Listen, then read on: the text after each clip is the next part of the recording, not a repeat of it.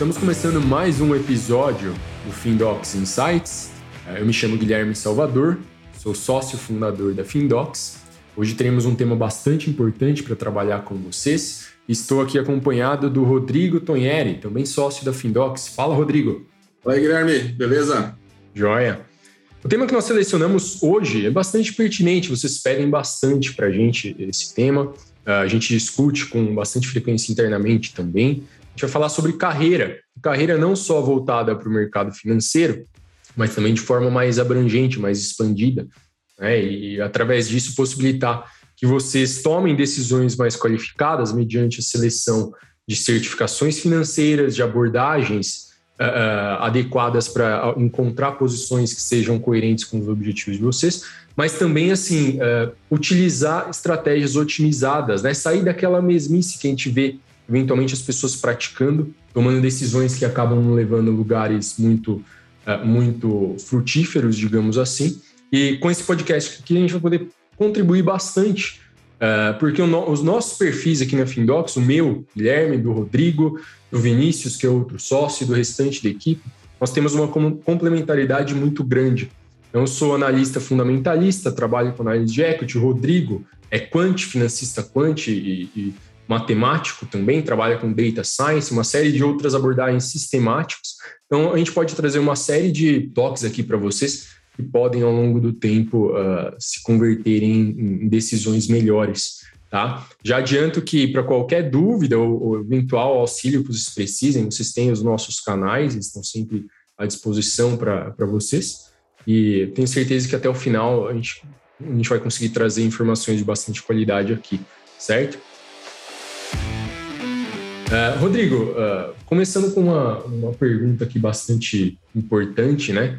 que, que você pensa como necessidade, o que você julga necessário alguém ter, um aspirante a, uma, a um cargo de mercado financeiro, ter para conseguir assim uma posição diferenciada, para ter resultados assim focados uh, em performance? O que você enxerga com relação a essa necessidade de foco? O que exatamente uma pessoa deve dispor e praticar uh, para ter resultados diferenciados no mercado financeiro? Legal, Guilherme. Minha visão ah, é a seguinte, né, para um aspirante ao mercado financeiro. Então, o cara está ah, né, fora, quer, quer entrar, ou está dentro, no começo de carreira, e, e, quer se desenvolver no mercado financeiro, atingir é, posições relevantes. Né? Qual que é a minha visão? Minha visão é que esse profissional ele deve se desenvolver de uma maneira multidimensional, né? multifacetada. Né? Então, uh, o que é necessário para o mercado financeiro? Então, a primeira dimensão que eu teria em mente seria a pessoa se desenvolver em fundamentos, né? se desenvolver em análise de empresas, mesmo, entender de empresa, né? entender como uma empresa funciona, entender como funciona ali fluxo de caixa, etc., né? enfim, todas as métricas financeiras, mas mais do que entender as métricas financeiras, entender a realidade, o business em si, né? Porter, etc., tal, enfim, né? todas as todas as vertentes ali de análise de um negócio. Então, fundamentos, para mim, é, a primeira, é o primeiro, primeiro passo. Entender de empresa. Ok. Uh, que é justamente ali onde se gera valor. Né? Uma segunda dimensão que eu pensaria é o sujeito entender de ciclos de mercado. Né? Entender ali a dinâmica do mercado. Né? Por que, que o mercado sobe, por que, que o mercado desce, a respiração do mercado. Né? O mercado inspira, né? vai lá para cima, depois ele entra numa crise, né? então expira. Então, são os ciclos né, que acontecem na natureza, acontecem no mercado. Então, você entender a natureza do mercado, isso influencia também né, na, nos preços dos ativos, etc., né, na percepção de valor. Então, ciclos de mercado, economia, né, leitura econômica seria um segundo ponto que é importante. Tá? É, uma terceira dimensão que eu vejo é hoje, que eu acho que hoje é muito importante, hoje está hoje tá muito uh, em voga para as posições mais atuais, não era antigamente, mas hoje, de agora em diante, cada vez mais, são as abordagens sistemáticas, ou seja, programação mesmo, computação, programação. Né? Então, algum tempo atrás ali um VBA, né, uma automação em Excel, tudo mais, mas hoje a gente já está falando de linguagens de programação de propósito geral, né? O, o analítico, então, Python, um R, etc., em outras linguagens ali de automação, É, então, você tem, porque hoje, basicamente, você tem muito essa questão ali de automação de análise, né? você utilizar o computador para para fazer, uh, adiantar, né, de uma maneira muito rápida, uma série de análises, né, que você faria na mão se você não, não tivesse recurso. E, e, e, aí você tem também a, a, possibilidade de automatizar algumas estratégias, algumas compras, algumas vendas, você fazer sem o viés humano, enfim, depois a gente pode falar mais sobre isso, né. Uh, então, programação é um outro pilar que eu vejo. Talvez, vamos lá, uh, talvez empreendedorismo, ter algum tipo de experiência empreendedora, acho que ajuda ali no pilar de fundamentos, você entender como, como uma empresa realmente funciona. Né? Uma coisa é você trabalhar numa empresa numa partezinha de um negócio, outra coisa é você ter um negócio inteiro para gerir e entender quais são as dificuldades, quais são as dificuldades de escala, quais são as dificuldades operacionais, quais são os grandes riscos, não? Então, talvez empreendedorismo, algum tipo de experiência seja legal? Não, acho que não é obrigatório, mas, mas pode ser legal. Eu acho que o último pilar que eu colocaria aqui seria mindset. Tá? Então, para trabalhar no mercado financeiro, uh, é um mercado ali que, para você ser bem sucedido, você tem que trabalhar em escala, tem que trabalhar com, com, uh, com grandes valores, né? E com grandes pressões dos stakeholders, né? Então, uh, desenvolver mindset acho que é muito importante, né? Dois aspectos aí dentro de mindset, né? Uma, você se tornar um casca-grossa. Né? Um casca-grossa não é um cara grosseiro, né? que, é, que, ataca, né? que ataca, fala todo mundo, ou, ou bravateia a qualquer momento. Mas o cara casca-grossa no sentido de manter a estabilidade de pensamento, né? Uh, manter a racionalidade para momentos de pressão. Ou seja, o cara que se, um cara, uma pessoa ali, um profissional, uma profissional que se mantém estável em momentos de pressão, não, não se afeta, né? E também você ter também, se acostumar com o grande, né? com os grandes valores. Pô, mexer com bilhões, né? Você fazer gestão de bilhões tem que estar tá ok para você, né? Tá? Então, é, acho que de uma maneira geral, eu colocaria assim, o profissional deve estar tá atento a se desenvolver de uma maneira multifacetada, tudo ao mesmo tempo, né? E estudar, né? Além de entregar no dia a dia, né? E estudando de uma forma é, diligente, disciplinada, ao longo do tempo para se desenvolver em todas essas áreas, né? Então, aí você acaba se tornando um profissional completo e com certeza você se destaca. Então, essa é a minha visão. E assim, é, é, a partir você falou de mindset, né? Dá para complementar com bastante coisa que também eu sempre mantenho em mente aqui. Uh, eu vejo que assim muita gente que tenta entrar no mercado de fato, mesmo assim em cargos mais júnior, cargos de entrada mesmo, acabam pecando em não ter certeza do que quer fazer, né? Não ter aquela direção, aquela clareza de propósito. eu acho que é vital para qualquer recrutador assim que, que esteja disposto ali a, a trazer pessoas de de nível técnico relevante para dentro de uma empresa, né? Sempre observam isso. Vital o candidato conhecer quem ele é, né? Conhecer a si, saber uh, o que ele quer fazer, o que ele quer executar. Esse é o ponto de partida, na minha visão, é o que qualifica ali uh, a pessoa a resolver problemas muito sérios e progressivamente maiores, não há uma linearidade nisso, né? A gente pensa que, ó, uh, cargos de respeito são mecanicistas, na verdade, são tarefas que, em grande parte, destoam de, de, de, de necessidade de, de resolução. Né? Cada uma exige uma, um ferramental diferente, por exemplo. Então, conhecer a si capacita ali o, o candidato, o profissional, a resolver problemas e coloca, assim, obviamente, é, o coloca numa posição competitiva. É um mercado que tem, se a gente parar para pensar, é competitivo para caramba. Desde os primeiros, os, os, cargos de entrada já recebem, fazem uma, um, um, retorno bastante uh, relevante em capital, né? ganham dinheiro. Uh, e a competição acontece praticamente em linha de, de, assessoria, linha de análise. Os melhores analistas são os que colhem os, o, o maior quantidade de dinheiro, os melhores assessores são os que ganham a maior quantidade de dinheiro. Assim, assim vai. Isso gera uma competição tremenda, né? Quem, quem, quem gera resultados acima da média conseguem se destacar fatalmente. E isso, assim, eu acho que uh, já está linkado a uma, uma forma de tratar, de enxergar o mundo que tem muito a ver com empreendedorismo, com tomar risco. Uh, se a gente parar para pensar na tendência das pessoas de buscar segurança, buscar previsibilidade, muita coisa no mercado uh, destou completamente disso. Na verdade, a gente não tem essa previsibilidade uh, e tudo que a gente tem é uma, uma necessidade muito grande de confiar na nossa própria capacidade de gerenciar riscos, de, de trazer resultados progressivamente maiores, cada vez melhores. É, isso também está ligado ali a essa, essa remuneração por performance, né? Seja, seja o candidato um aspirante a assessor, aspirante a, a analista, gestor, não importa. Praticamente todos os cargos no mercado têm algum tipo de, de ligação com, com performance para remunerar acima da média.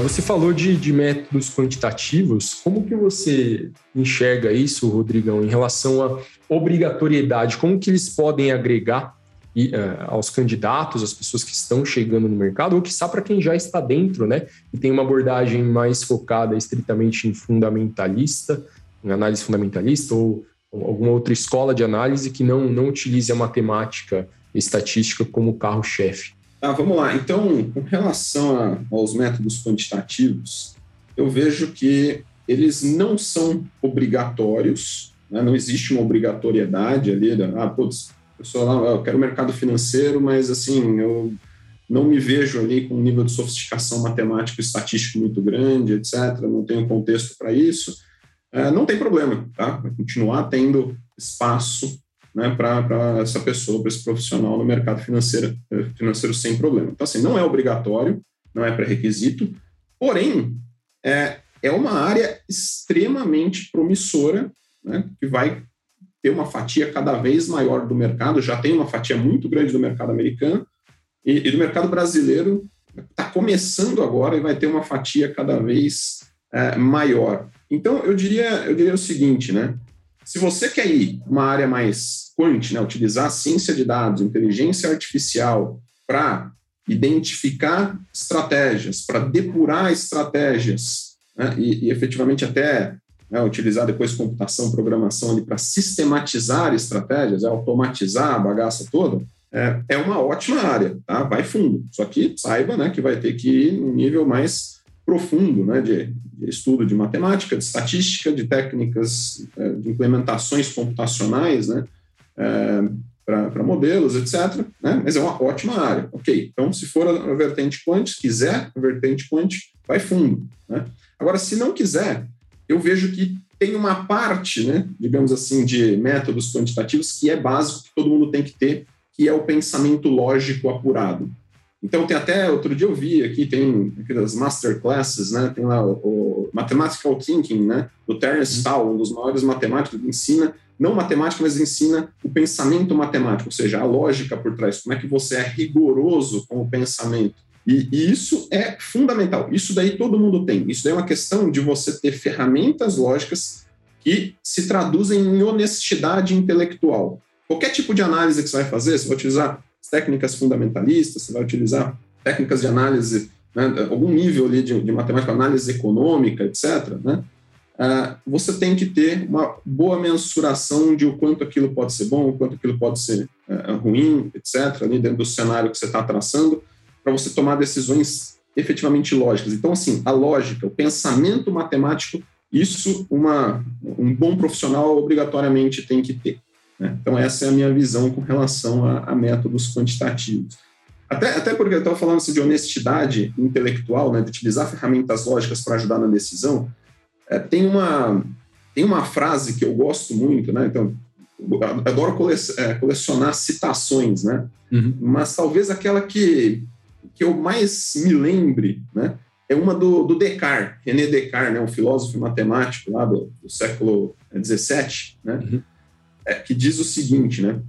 O bom senso é a coisa mais bem distribuída da humanidade, pois cada qual, cada indivíduo, julga ter o suficiente. Então todo mundo tem o seu bom senso, né? Olha, eu, eu vejo isso daqui, né? E, e aí eu, eu, nunca quero ter mais do que o meu bom senso, né? Então é uma riqueza, todo mundo quer ter, das riquezas todo mundo quer ter mais, mas de bom senso, aquilo que você já tem já é o suficiente. Você nunca para, né, ou tem uma dificuldade de é, se ver errado, né, de agregar outras opiniões. E a, o elemento lógico, né, o pensamento matemático é aquele pensamento que quebra as suas convicções né, e traz o elemento novo, abre portas para o elemento novo.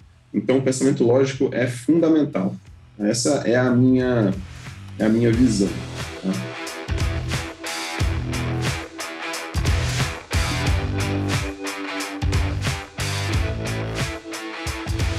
Legal. E o que você pensa com relação à programação e computação aplicada? Tanto para quem está começando, né, tá nos primeiros passos, uh, quanto para quem já está numa posição relevante no mercado. Beleza, tá. Então, eu até comecei ali a falar é, sobre é, programação, né? E esse sim eu falei como sendo um, um pilar mais mandatório, né? Isso que está acontecendo daqui para diante, né? Então, a minha visão de programação, como é que, como é que esse mandatório, né? Sobre programação, sobre computação acontece no mercado, na minha opinião. Tá? Eu vejo eu vejo duas vertentes, tá? Uma na vertente profissional mesmo, você, né, você profissional atuando lá no mercado financeiro, que é a automação de estratégias. Então, uh, quando você pega um racional de estratégia, você desenvolve ali um racional de estratégia, você vai precisar executar isso emitir ordens, né, o tempo, a duração que a ordem de compra ou venda vai ter no mercado, ou identificar oportunidades de, de compra, ou identificar oportunidades de saída de mercado, etc. Então, eventualmente, você pode sistematizar isso daí. Né? E a vantagem de sistematizar é porque, é, basicamente, você consegue comprar e vender sem o comportamento humano interferir. Então, uhum. é, a, é, a, operação lógica, a lógica, toda a lógica desenvolvida ali na, na estratégia, ela vai ser executada independente de você ter medo ou não, né? independente de você estar eufórico ou não. Então, você é reduz é o risco de intervenção emocional, né? Tomada de decisão focada em medo, ganância ou qualquer outra coisa nesse sentido. Exato, exatamente. Então, esse é, esse é um ponto. E o outro ponto é o seguinte, né? Vamos lá, é, nós temos vidas multifacetadas, né? Então, vamos lá, o Guilherme está dando palestra em um lugar, ou o Rodrigo está ali focado no desenvolvimento de um código para uma nova estratégia. Tá? Eu não estou tendo tempo de ver o mercado né, naquele momento. E se eu não tiver, se eu tiver eu mesmo que operar, eu vou perder uma oportunidade. Tá? Você vai perder uma oportunidade, assim, eventualmente. Né? Então, se você tem a coisa sistematizada, a coisa funciona para você. Tá? Você está dormindo e está operando no mercado asiático. Né? Você está dando a palestra e está operando no mercado brasileiro, no mercado americano. Né? Uhum. Então, esse, esse é um aspecto importante. Então, assim, no nível profissional, eu vejo esse, essa questão aí, automação das estratégias. Né? Fora, fora o fato né, de se você aliar isso à data science, né, abordagens quant para identificação de novas estratégias, né, e backtesting de novas estratégias, você consegue fazer isso muito mais rápido, você automatiza a, a estratégia em si. Agora, tem um outro aspecto que eu acho que vale super a pena comentar, que é no nível individual. Né? Você utilizar a programação no nível individual. Imagina você entrando no mercado financeiro, numa instituição, em que você tem muita coisa sendo feita de maneira manual, burocrática. Eu, eu quando eu entrei no mercado financeiro, entrei em empresa, foi, foi assim, né? Muitos processos ali. E você começa a ver que os 70%, 80% do seu tempo não é o tempo que você usa fazendo coisas intelectuais, fazendo aquilo que vai te levar para o próximo passo. Muito bem. Então, você acaba ficando minado, né? Você acaba tendo pouco tempo para desenvolver e, e aí você acaba tendo um desempenho igual a todo mundo. Né? Agora, quando você aprende a automatizar as coisas, começa com programação, a primeira coisa que você aprende, antes de fazer análise com programação, você aprende a automatizar o the boring stuff, sabe? Tipo, as coisas... Ganha produtividade, né? Ganha produtividade. Então, assim, tudo aquilo que é automatizado, né? Uma sistemática de fazer uma análise, sei lá, simples de um número e disparar um e-mail para quem precisa disparar. Em vez de você ter que digitar o e-mail, o negócio já pega direitinho, já monta um e-mail padrão bonitinho ali, coloca, já dispara esse e-mail sozinho, você não precisa fazer absolutamente nada. Né? Então você consegue pegar esse 70%, 80% do tempo que é para coisas burocráticas, né, enfim, e reduzir para 10%. E você tem 90% do tempo para pensar no próximo passo do seu desenvolvimento pessoal, de carreira. você vai trabalhar em coisa top, em coisa que vai levar a empresa para o próximo nível, ou você vai trabalhar em autodesenvolvimento para você ir para o próximo nível de conhecimento profissional. Então, é, é uma ferramenta de competitividade no nível individual também no mercado de trabalho. Então, é, eu tenho essa, essa visão aí, né? Sabe o que é legal pensar? Uh, até pouco tempo, né? ainda é parcialmente a abordagem quantitativa e fundamentalista são tratadas ainda de forma distintas, mas parte dos teóricos, os autores, etc., gestores também com os quais a gente conversa, sempre dizem que uh, isso já está convergindo para uma disciplina única, né? a abordagem quantamental. Então, uh, juntar de fato a abordagem fundamentalista tradicional com estratégias automatizadas. E assim, claro que algumas, alguns cargos utilizarão isso com maior ênfase, a montagem de modelos, análise, mas outros precisarão também conhecer, né? Linhas de assessoria, por exemplo, linhas, as linhas comerciais tradicionais, entender como isso é montado para dessa forma entregar mais valor para o cliente, né?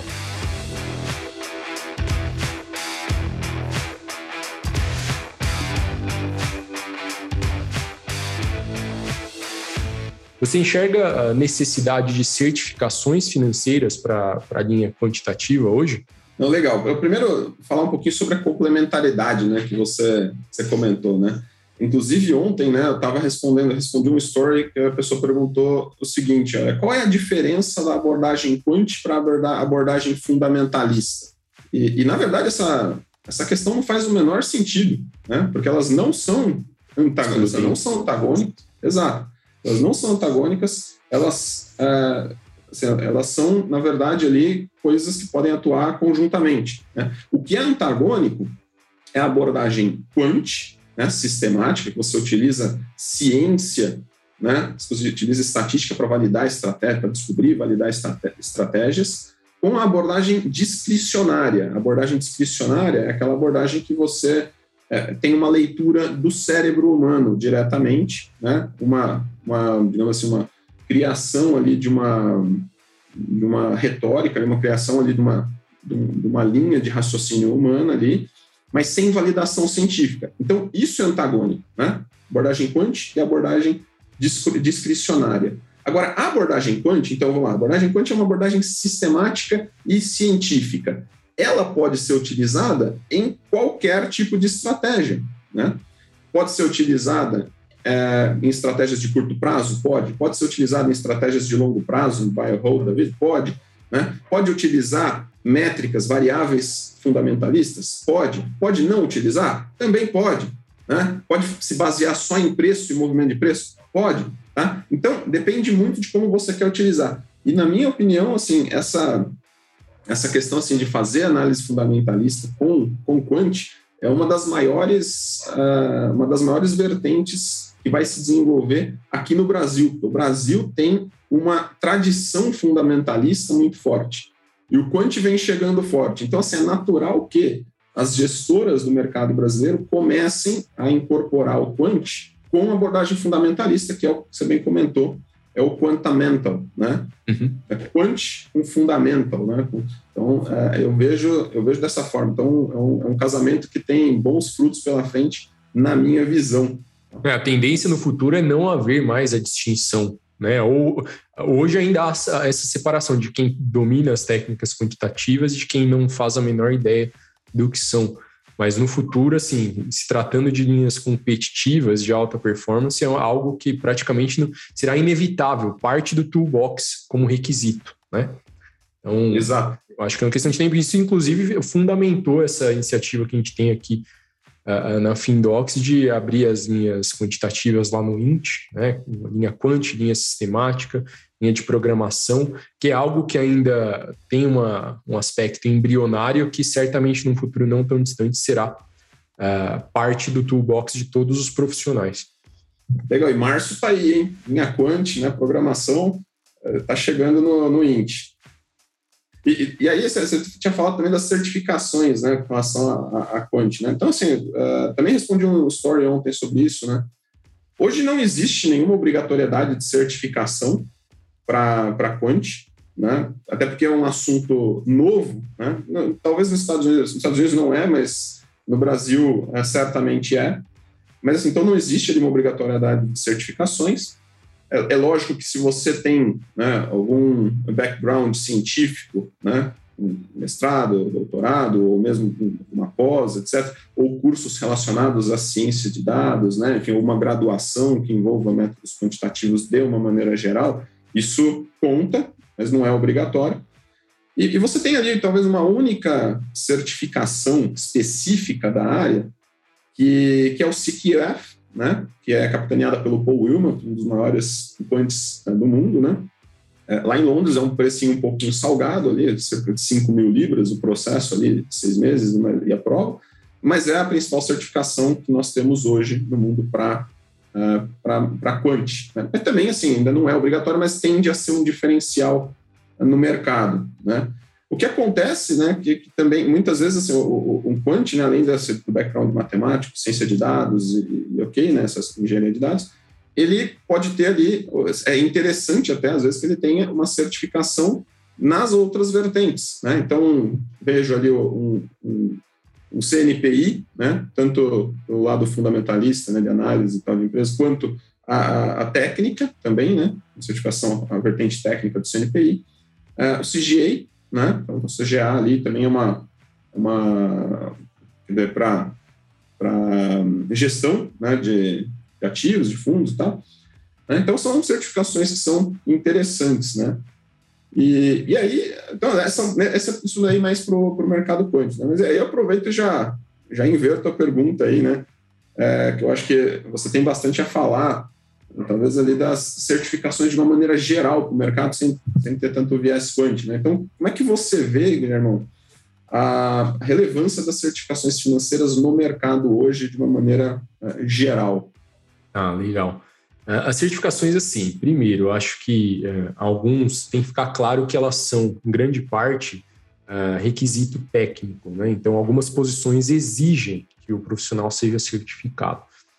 outras funcionam mais como um aspecto diferenciador, não tanto como requisito obrigatório. Mas, no geral, o que, o que a gente vê como fundamental para a intenção de certificação é mirar exatamente aonde o profissional deseja chegar. A gente vê uma tendência muito grande aqui de pessoas que tiram N certificações, empilham três, quatro, cinco, às vezes uh, certificações de atividades que são praticamente antagônicas, que não podem acontecer em concomitância.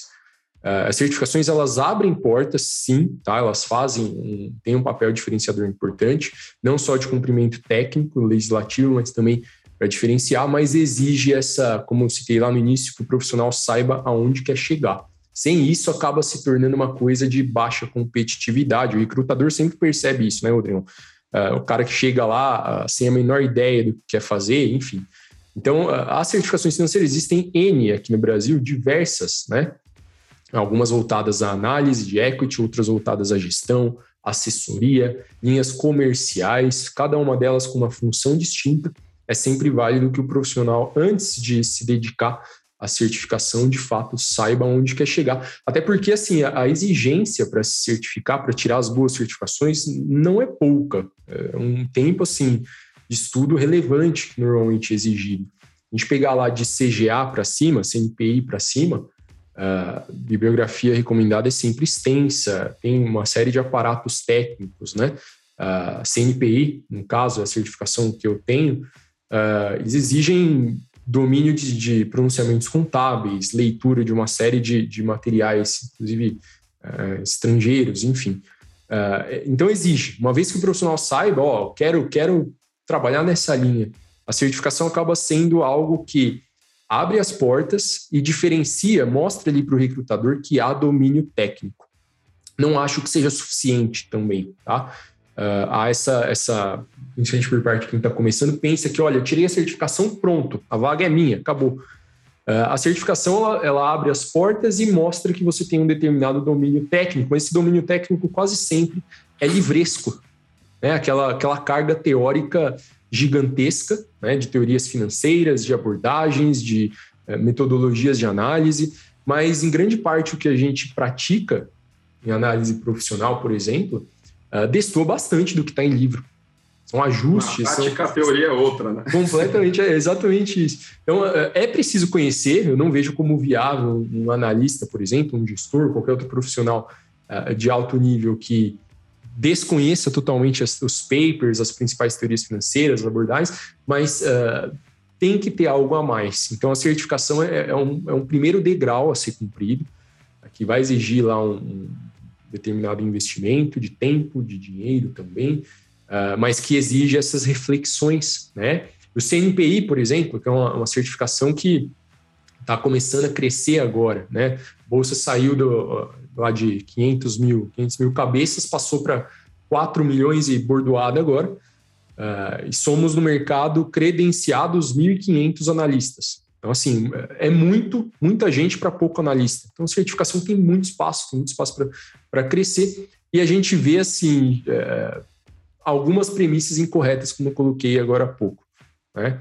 É, isso, isso sendo endereçado, sendo corrigido desde o preparo inicial, eu acho que já, já forma ali uma, um baita potencial diferenciador para quem busca uma determinada vaga, por exemplo. Isso é o que eu penso. Uh, você falou do CIGF, cara, é uma baita certificação, tava, tava avaliando ela também, né? Um site, o, uh, o nível de exigência tá pau a pau com o CFA, né? Se não, assim, um nível de complexidade maior, talvez, para abordar uma série de outras, outras escolas, né? Que o CFA não, não agrega.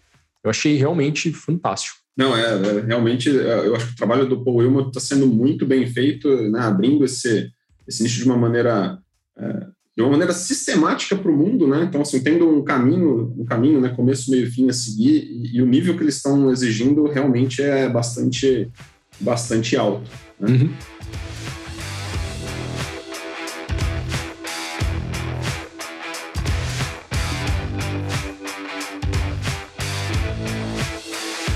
Eu estava pensando aqui, Guilherme, você estava comentando aí sobre uh, as certificações, né? Que as certificações elas são um bom caminho de aprendizado e também um bom caminho de abertura de portas no mercado, né? É, mas eu estava pensando, será que as certificações elas ensinam tudo o que é necessário? Qual que é o papel, né? Minha ideia é a seguinte, assim, qual que é o papel do... O que, o que você pode aprender fora das certificações e se você deve aprender fora, se você deve ter um plano de aprendizado contínuo dentro da área, então, o autodidatismo, né? Ah, leitura, livros, etc. Tal.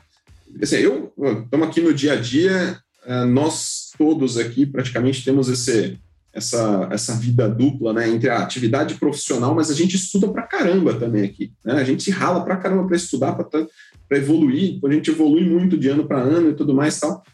Então, todo mundo aqui lê muito, né? Então, e você talvez seja o cara que mais lê e mais ler sistematicamente aqui dentro da, da Findocs. Né? Então, assim, queria perguntar para você, assim, primeiro, qual o papel do hábito da leitura né, e do autodidatismo no desenvolvimento profissional, além das certificações, né?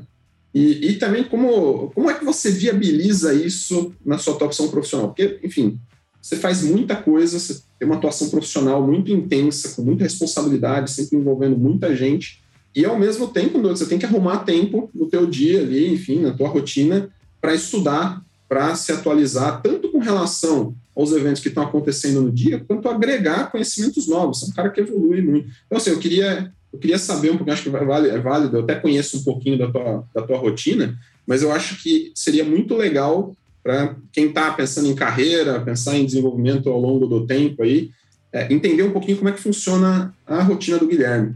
Tá, legal. Essa pergunta é ótima. Eu, particularmente, enxergo a leitura como uma forma de solucionar problemas. Problemas, assim, daqueles bem... Uh, que complicam realmente a nossa vida, né? Todo mundo tem problemas correntes uh, que eventualmente não consegue resolver ou que esteja uh, com dificuldade ali de, de endereçar. Eu vejo a leitura, de qualquer maneira, como uma forma de dar esse passo à frente. Os livros funcionam para mim mais ou menos como uh, uh, uma forma de montar esse grande quebra-cabeça em direção uh, ao ponto em que eu quero chegar. É, e assim, eu gosto de trabalhar alguns pontos específicos. Por exemplo, eu tenho sempre uma literatura técnica rolando, bastante técnica, mas tem alguma outra linha que seja mais voltada a uma leitura mais leve, né? Às vezes leio ficção, às vezes leio enfim, coisas que são para relaxar, em forma de lazer mesmo, uh, para maximizar aquilo que a gente chama de, de o ócio criativo, sabe? Aquele momento que você não está com, com aquele estresse intelectual rolando, mas você está relaxando a sua mente dessa forma, aflorando a criatividade, pensando em novas soluções. E é muito interessante porque isso, às vezes, de, desses estágios. A famosa ideia que vem no banho, né, cara? Isso. É, isso, isso, é muito interessante, porque às vezes você passou o dia, horas, 12 horas focado em um problema e não resolve. Uh, você para, relaxa, foi para aquele momento da agenda que você vai, que é para lazer, e lá naquele momento vem a solução pronta na cabeça, né? E isso, isso é muito interessante porque uh, não é intuitivo você pensar dessa forma, não é algo que a gente consegue, pô, vou fazer isso e vai dar certo. É, é algo que parece que assim há uma desconexão de fato entre aquilo, aquela racionalidade que foi posta ao longo do dia na direção de um determinado problema uh, e o momento em que os, como se o seu inconsciente estivesse trabalhando na solução, mesmo que você estivesse conscientemente focado em outra coisa. Então, gosto sempre de separar uma literatura bastante técnica, uh, papers, etc., né, para endereçar algum problema uh, específico, com algum outro tipo de leitura mais leve. E assim, tenho blocos de agenda voltados para isso, então todos os dias uma parte da minha agenda, pelo menos uma hora e meia do meu dia, é dedicado estritamente à leitura. Uh, e assim, sempre, sempre ter, tive ótimos resultados com isso. Não é algo que eu, que eu vejo como uma atividade que possa ser interrompida. Né? Eu acho que é um baita de um engano pensar que, ah, vou ler, vou resolver esse problema, depois nunca mais revisito um livro. Às vezes releio livros que, cara, já, já li duas, três vezes, na terceira lida, Uh, parece que é um livro novo, sabe? Você, consome com um nível de maturidade diferente, você consome num, num, momento de vida completamente diferente, e a gente atribui relevância àquilo que pode gerar resultado para a gente. De repente, se pega um livro que não tem nada a ver com nada, a gente nem absorve, né? Pensa, dane-se isso aqui, não quero saber desse livro aqui, já era.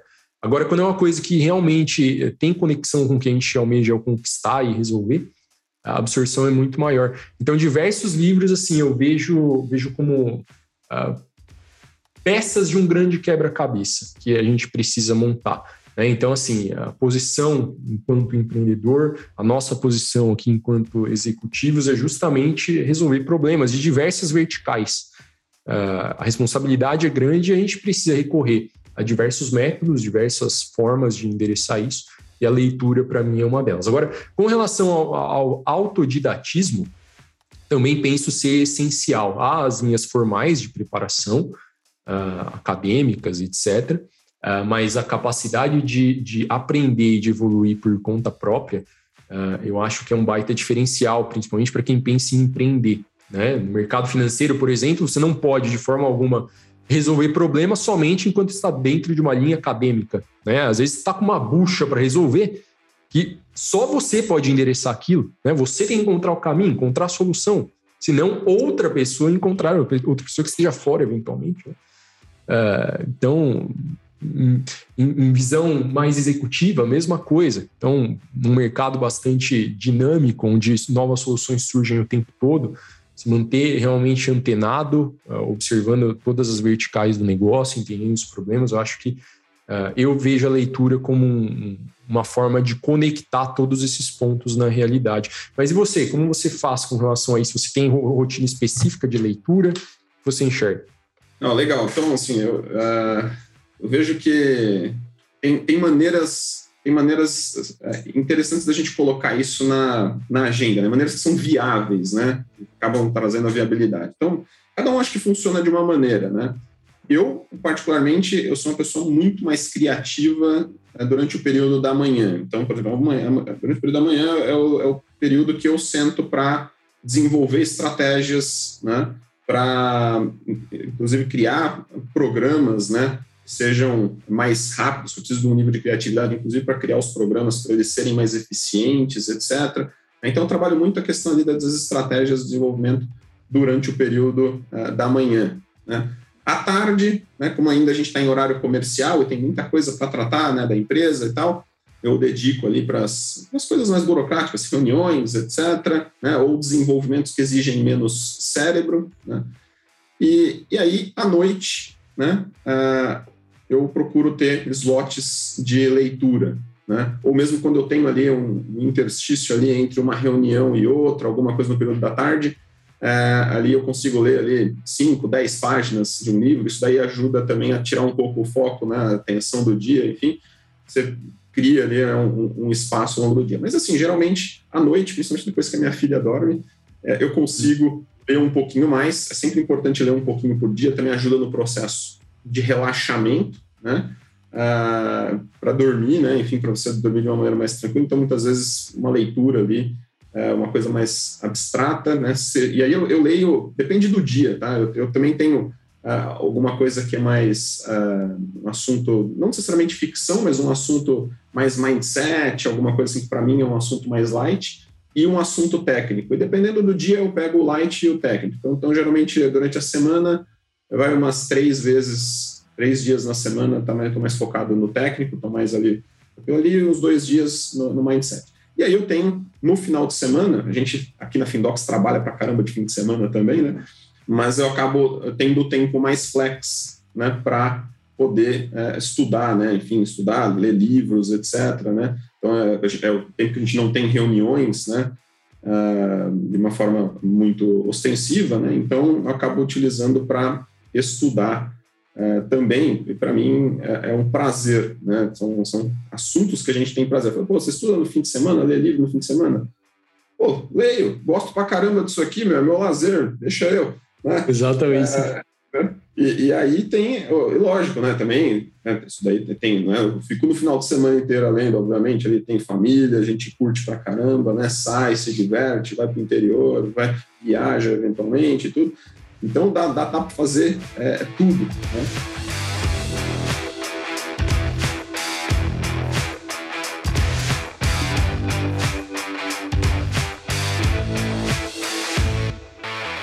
Guilherme, até me vem na cabeça aqui uma, uma questão que é, que é a seguinte, né? O pessoal deve estar pensando, pô, esse pessoal trabalha, né? o Guilherme e o Rodrigo trabalham pra caramba. É, sempre ouvi falar também que instituição financeira, mercado financeiro, mercado financeiro se trabalha pra caramba, tal, enfim né? E, e, eventualmente a gente até posta uma foto assim, olha, esse aqui é o, o fulano, tem 25 anos, né? É, trabalhando no... Tá careca, tá tomando careca. antidepressivo. É. e, tem essa imagem né, de que o mercado financeiro né, é massacrante. Então, quem, tá, quem é aspirante ao mercado fica pensando, pô, eu vou para o mercado financeiro, assim, ah, então talvez eu ganhe muita grana ali, mas, meu, o negócio vai ser massacrante, eu vou assinar o contrato lá do, do Fausto de Goethe lá, né? Uhum. Dar a alma para Mefistófeles, para o demônio, né? em troca da grana. Pô, então, é, como é que você vê isso daí? O mercado financeiro é necessariamente algo massacrante? Tá, a pergunta também é ótima.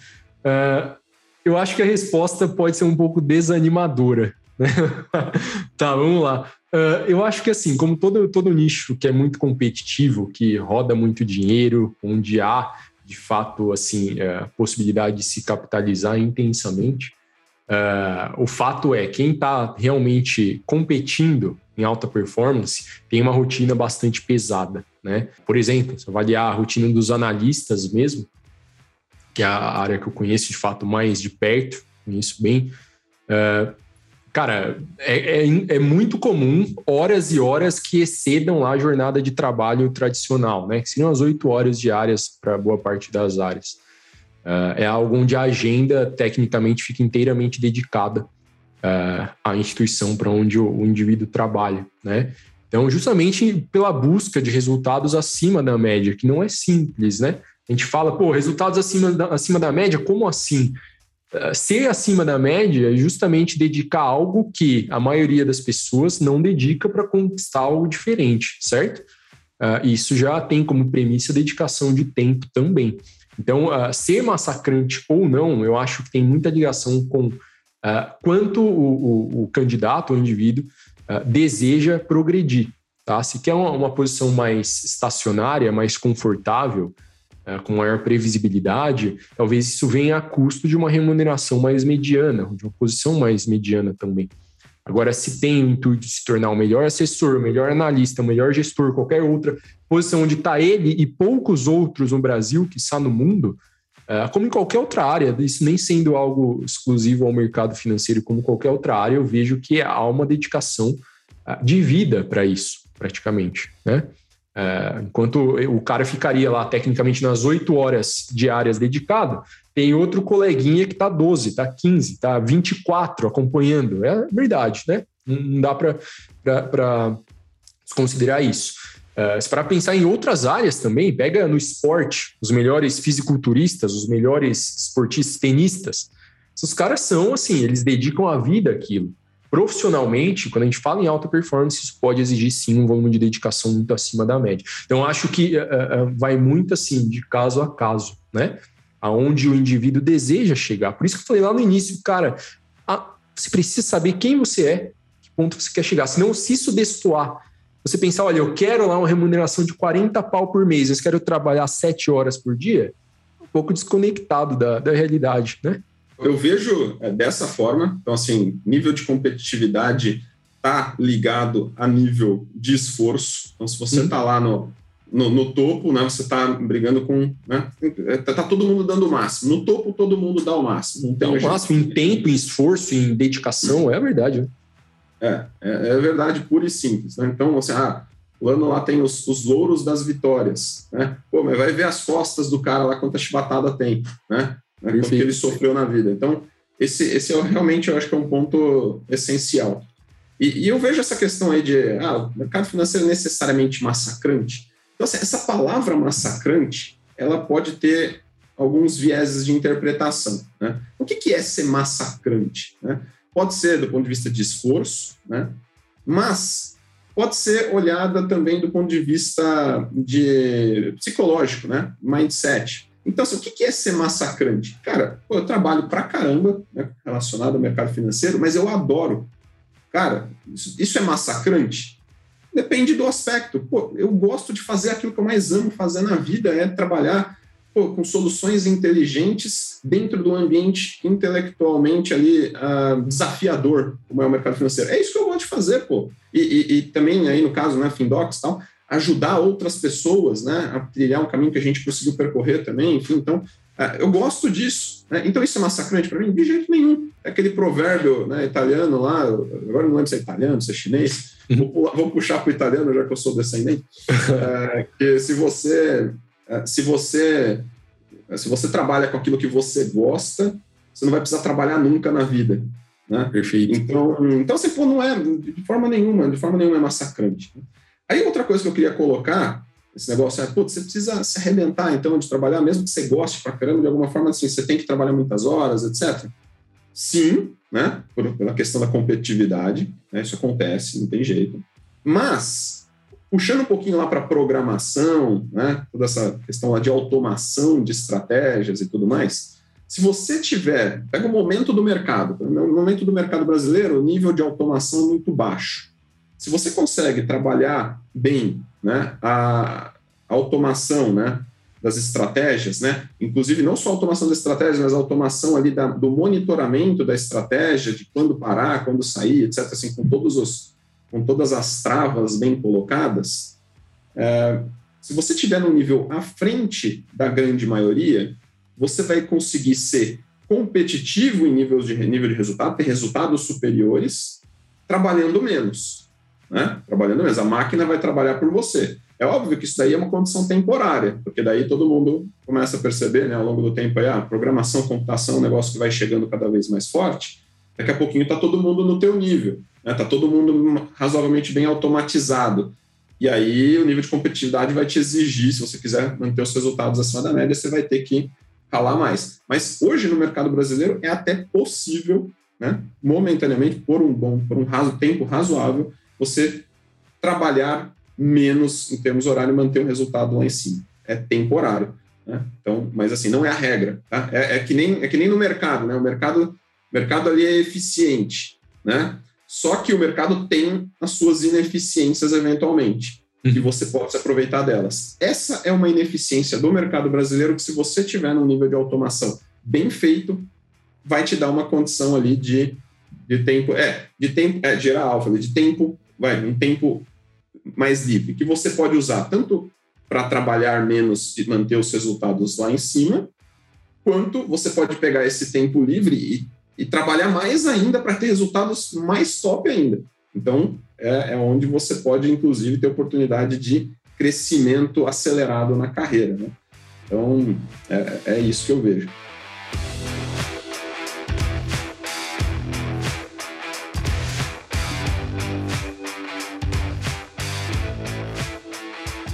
Estava pensando aqui, Guilherme, me veio na cabeça o seguinte: a gente está falando aí da parte, é, digamos assim, massacrante, talvez, do mercado financeiro, mas todo mundo, muita gente gosta, né? Quem tem esse, é, entra né, no mercado financeiro em busca né, do prêmio, né, o risco-retorno, né, ou o esforço versus retorno. É um baita um esforço relativamente grande, né, Uh, mas eu tenho ali o retorno, né? Mercado financeiro é onde gira a grana, então é ali onde eu posso uh, me tornar ali super bem sucedido financeiramente, descolar financeiramente, etc. e tal, né?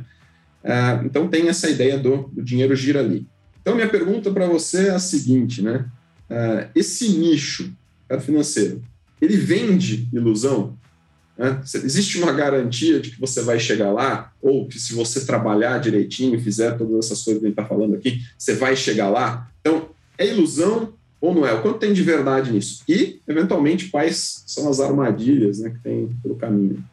Tá, vamos lá. Mais uma ótima pergunta. Uh, assim, vou focar no que tange as certificações. Tá? A gente, uh, na semana passada, fez uma aula somente sobre certificações financeiras e carreira. Uh, e já adiantando aqui, a gente nunca trata com foco só em quem está preocupado com finanças. Carreira, eu acho que é algo que todo indivíduo deve se preocupar, que nada mais é do que a materialização daquilo que você quer criar, desenvolver e deixar como legado eventualmente para o mundo, né? E, enfim, no que tange as certificações, a carreira financeira, como em qualquer outro nicho, sim, há uma série de, de propagandas que são um pouquinho complicadas, digamos assim. São um pouquinho assim, cria expectativas desconectadas da realidade. É, aquelas velhas assim histórias de que, olha, certifica que sua posição está garantida, sabe? Ou então, tire aqui 10 certificados, se torne um colecionador de certificados, que sua posição está garantida. A verdade é que, é, ao melhor estilo, sendo muito pragmático, a previsibilidade é uma coisa um pouco complicada, né? Garantia, mais ainda. A gente não sabe é, não consegue atribuir total certeza a nada, praticamente. Então, pouco a, a, obtenção de uma certificação que vai te colocar naquele ponto que você deseja chegar. É, eu vejo as certificações como, assim, uma forma de você maximizar suas chances, mas não uma condição suficiente.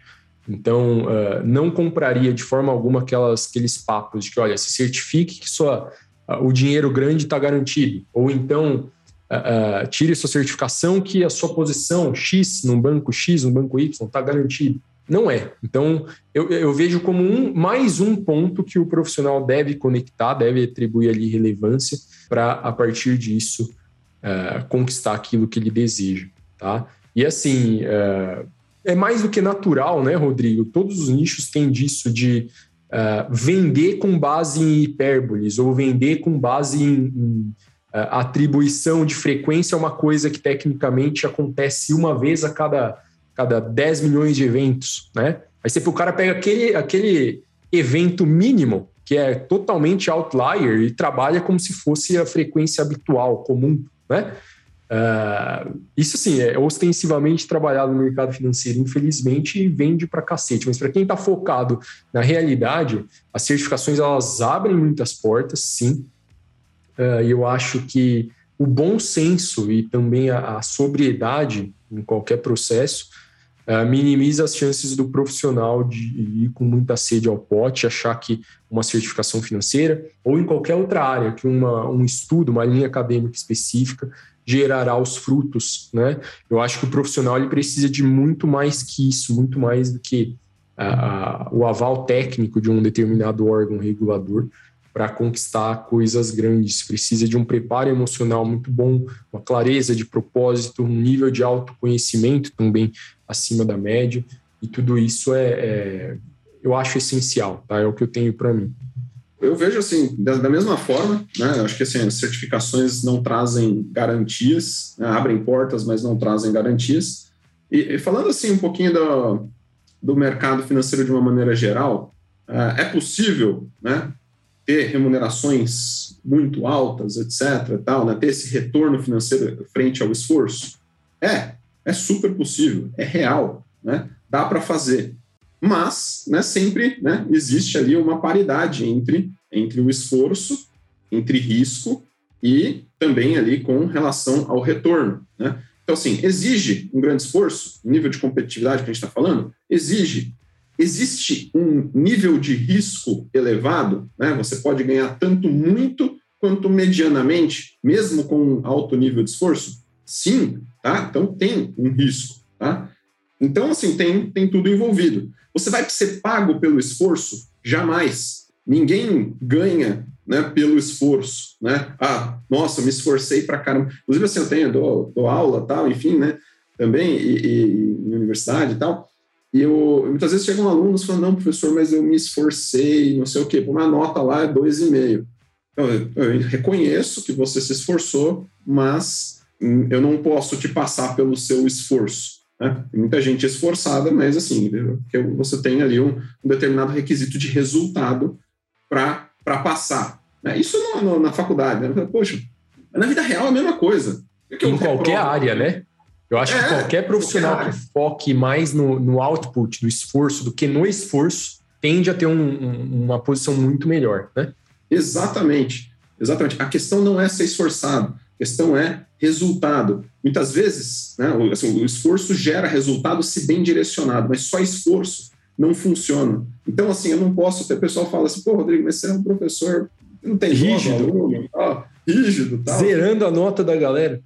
Zer, é, zerando a nota da galera. Pô, é, cara, isso daí, eu, eu falo para os alunos é o seguinte: a vida é realmente pior que isso. Né? É, a graduação é a parte mais fácil, né? É a parte mais fácil. a vida real, cara, é resultado. Né? É resultado que você gera, tal. É cruel. É, that's the word, né? Uh, então, assim, resultado é o que é o que importa, né? Então, no fim, é isso daí. Né? Então, é questão de se trabalhar, esforço, com diligência, as chances de você conseguir né, é, é, ir muito além e muito bem na carreira são ótimas, né? são muito elevadas. Mas é, é isso, né? tem que ter essa diligência aí. Perfeito. Uh, eu sou muito assim, eu gosto de, de, de trabalhar as coisas com metodologia. Eu acho que tudo na vida é, quando a gente observa o passo a passo de quem já chegou onde a gente quer chegar, na construção de um negócio, no alcance de um determinado cargo, é, enfim, qualquer coisa que a gente deseja realizar, alguém já trilhou esse caminho, né? Ou se não trilhou esse caminho exatamente, algum correlato pelo qual a gente pode aprender e extrair lições. Eu sou muito focado assim, em entender metodologias, entender, uh, entender como as coisas funcionam, o que dá certo e o que não dá, aprender pelo fracasso também, aquele viés do sobrevivente que eu tratei na newsletter da semana passada, inclusive. Uh, eu acho que para a carreira, independente da linha em que o profissional está atuando, uh, concordo 100% com o que você colocou, é foco no, no, produto, no resultado, e não na, na forma como esse resultado foi alcançado. Né? Se o resultado foi catastrófico, provavelmente a metodologia foi uma bosta, né? ou foi ah, mal concebida, mal aplicada, algum erro foi cometido algum, algum ponto cego por parte do profissional, enfim, todos temos, né? E ter abertura para perceber isso e, e, e, corrigir é fundamental. Falando de passo a passo também, uh, para quem deseja se posicionar no mercado financeiro, para quem deseja ali, uh, eventualmente até fazer uma transição, na semana passada, no INT, na aula 109 mais precisamente, eu tratei estritamente carreira Uh, e é um assunto que não pensem que só se aplica quem está focado em finanças, de forma alguma. Uh, nós tratamos naquela aula, construímos materiais, discussões, uh, algo mais abrangente, algo que afete o, todos os indivíduos no que tange a busca de um propósito, o entendimento dos caminhos necessários para uma boa colocação. e então, assim, poder construir algo a partir disso. No que tange o aspecto mais específico, o aspecto mais específico financeiro, nessa aula eu também tratei as certificações, como elas funcionam, como selecionar. Eu acho que hoje esse mercado ainda está tão desequilibrado, Rodrigão, que se o cara souber selecionar a certificação correta a tirar, ele já está numa posição diferenciada, tá? Uh, tem muita gente que empilha, novamente, empilha a certificação e acaba, aos olhos dos recrutadores, se tornando aquele profissional que qualquer coisa serve. E quando o profissional tem essa visão de qualquer coisa serve, provavelmente ele está trabalhando num nível de performance mais baixo. Então, nessa aula 109, nós tratamos todos os diferenciais para colocação no mercado, diferenciais para transição também. Discutimos lá as especificidades de cada certificação, quando tirar, por que, o contingente de cada uma delas e como levar isso a cabo para obter é, uma posição adequada no mercado. Muitas, muitas lições de lá vocês poderão tirar para aplicar em áreas correlatas também, que não só o mercado financeiro, mas em áreas igualmente competitivas, que vocês se enxerguem buscando soluções, buscando uh, uh, caminhos inteligentes para ganhar mais, para construir mais, e nem tanto com foco na remuneração, mas com foco no impacto que você está criando. A remuneração acaba se tornando uma consequência disso. Se performa bem, você vai ganhar dinheiro. Ou se você está num lugar que você performa super bem e não está ganhando dinheiro, alguém vai te enxergar, vai te tirar de lá. É fato. Às vezes as pessoas me perguntam, pô, mas já estou produzindo, já estou criando, trazendo resultados incríveis e ganho mal. Você não me reconhece, não me promove. Acaba sendo aquela coisa que ó, alguém vai te enxergar, né?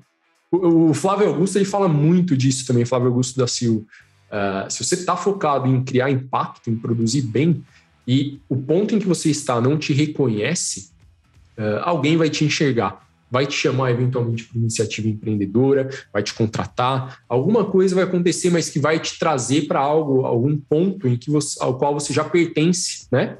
Então, e, e esse negócio da, da, de alguém vai te encontrar é, é, totalmente verdade e cada vez de uma maneira mais fácil, inclusive. Eu vou falar de um evento que aconteceu bem no comecinho da minha carreira. Né? Eu me formei, comecei ali a trabalhar no mercado em plena crise de 2008, 2009, né? Então meio que não tinha emprego em lugar nenhum, né? Então fiquei um tempo, logo depois que me formei, uns dois meses, três meses ali sem conseguir emprego, né?